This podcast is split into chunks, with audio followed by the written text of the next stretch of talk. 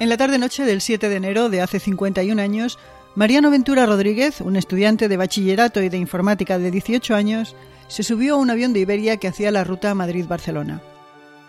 50 minutos después del despegue, Ventura llamó a una de las azafatas. La encañonó, le mostró un cuchillo y a continuación se dirigieron los dos hacia la cabina. Nada más entrar, comunicó su demanda al capitán. Quiero ir a Cuba, inmediatamente, y sin rechistar. Así se inauguró la historia de los secuestros aéreos en España, delito ya frecuente en otros países y que se incrementó en la década de los 70.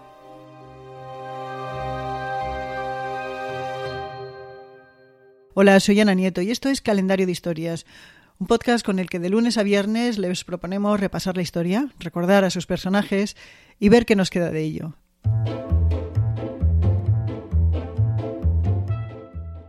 Cuando Mariano Ventura informó al capitán de sus intenciones, siguieron escenas de nervios, pero también algunas propias de una película de Berlanga.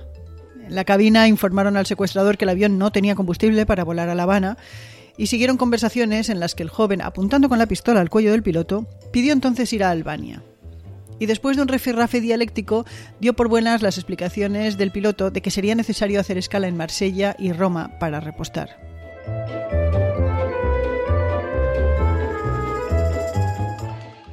A ratos hubo momentos de tensión, como cuando Ventura amenazó con disparar a los pasajeros. Pero también de risa nerviosa, cuando regresó momentáneamente a la cabina para informar a los viajeros que le debían estar agradecidos porque gracias a él iban a conocer Marsella, Roma y Tirana, unas ciudades que calificó como de muy bonitas. Mientras, el piloto consiguió comunicarse con la torre de control de Zaragoza e informar qué estaba pasando. A partir de ahí el ejército tomó control de la situación. A bordo, la tripulación, siguiendo un paripé rápidamente acordado, fingió que había una avería y era necesario aterrizar. Lo hicieron en Zaragoza. A continuación, el mecánico del avión hizo su papel desenchufando unos fusibles, dejando la nave a oscuras y sin aire acondicionado. Mientras, la Guardia Civil pinchó los neumáticos de la nave, un operario dejó sin luz a todo el aeropuerto y los militares intentaron comunicarse con el secuestrador por megáfono. Si mataba a alguien, lo fusilaban. Si se rendía tal y como estaban las cosas, le caerían un par de años de cárcel y nada más. Finalmente, cuatro horas después de iniciar su intento de secuestro, Mariano Ventura se rindió y bajó por las escalerillas del avión. Apestaba alcohol. Mariano Ventura, el mayor de cuatro hermanos que nunca se había metido en líos y hasta entonces era considerado como un muchacho de carácter pusilánime, había comprado la pistola la víspera de Reyes en una juguetería. Porque el arma era eso, un juguete de plástico, aunque muy realista, y el cuchillo que portaba era romo. Familia y conocidos nunca encontraron explicación a lo que Mariano Ventura hizo el 7 de enero de 1970 y lo achacaron a la moda del momento de secuestrar aviones para desviarlos hacia Cuba. Ventura fue condenado a pena de cárcel de seis años y un día que cumplió en Carabanchel y a pagar 17.777 pesetas a Iberia. Una vez en libertad, conoció a una chica, formó una familia y jamás se metió en ningún tipo de líos. Ni tampoco quiso hablar del que le encumbró a ser un epígrafe en la historia de la aeronáutica.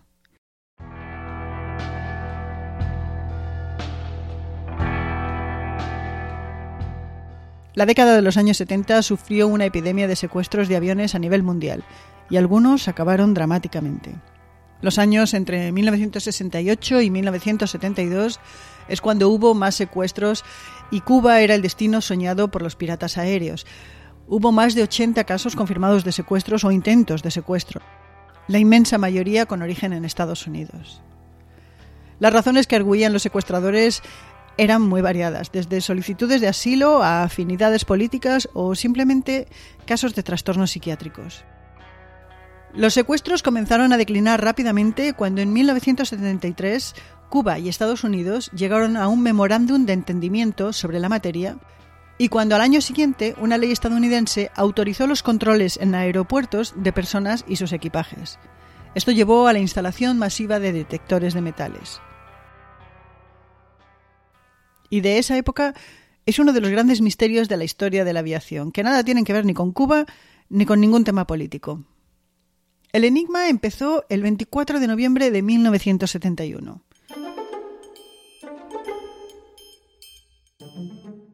Esa mañana un hombre de mediana edad, vestido de traje y corbata y con un maletín en la mano, se acercó al mostrador de las aerolíneas Northwest Orient en el aeropuerto de Portland, Oregón.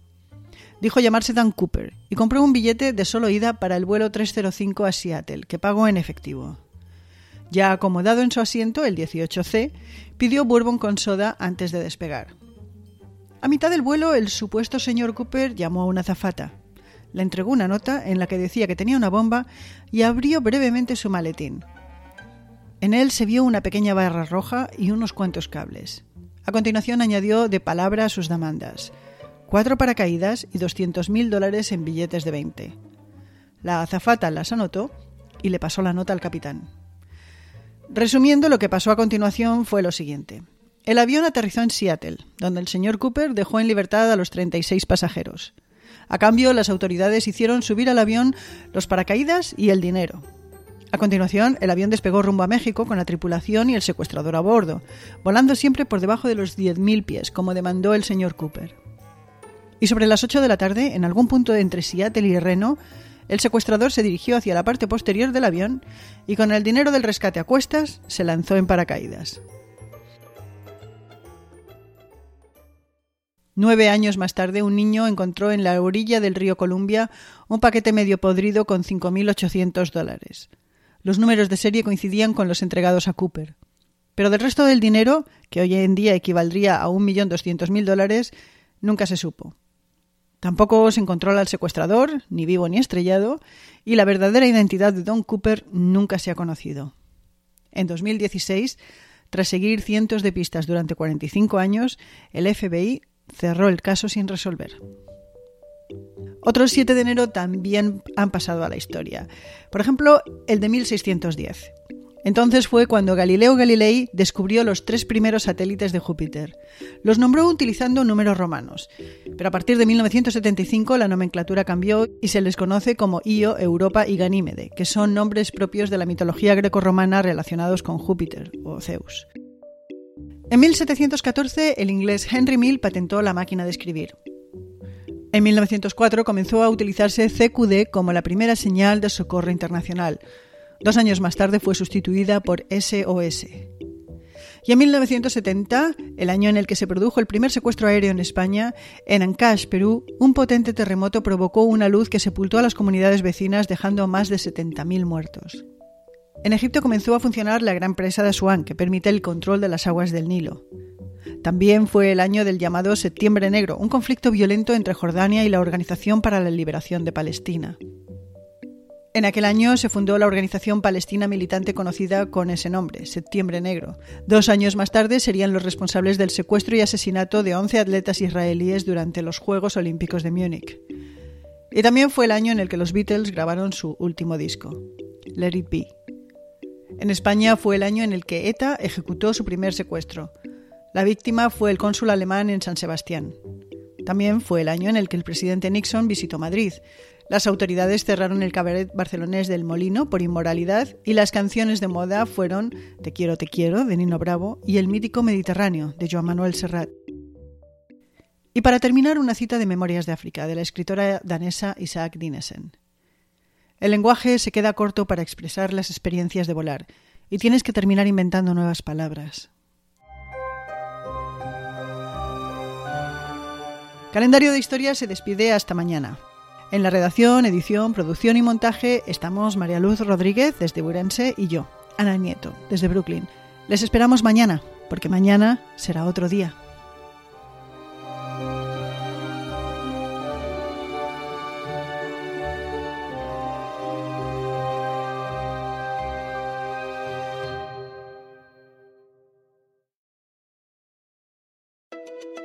One day in the metaverse, doctors will practice high risk surgeries as many times as needed before operating on real patients. Education will be more immersive, allowing art students in Ohio to visit museums across the world without a plane ticket, and giving science students in Florida the opportunity to sail through Saturn's rings. The metaverse will also transform workplace training Imagine a world where engineers can disassemble and reassemble engines thousands of times without wasting materials, or where aspiring city planners can build hundreds of cities before a single real building is ever constructed.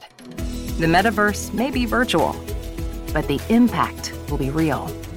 Learn more about what Meta is building for the metaverse at meta.com slash metaverse impact.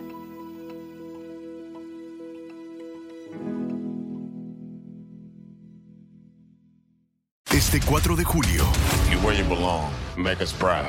apúrate Let's go. y vive una de las mejores películas jamás hecha. Having any fun yet? Tom Cruise, Top Gun Maverick, clasificada PG-13.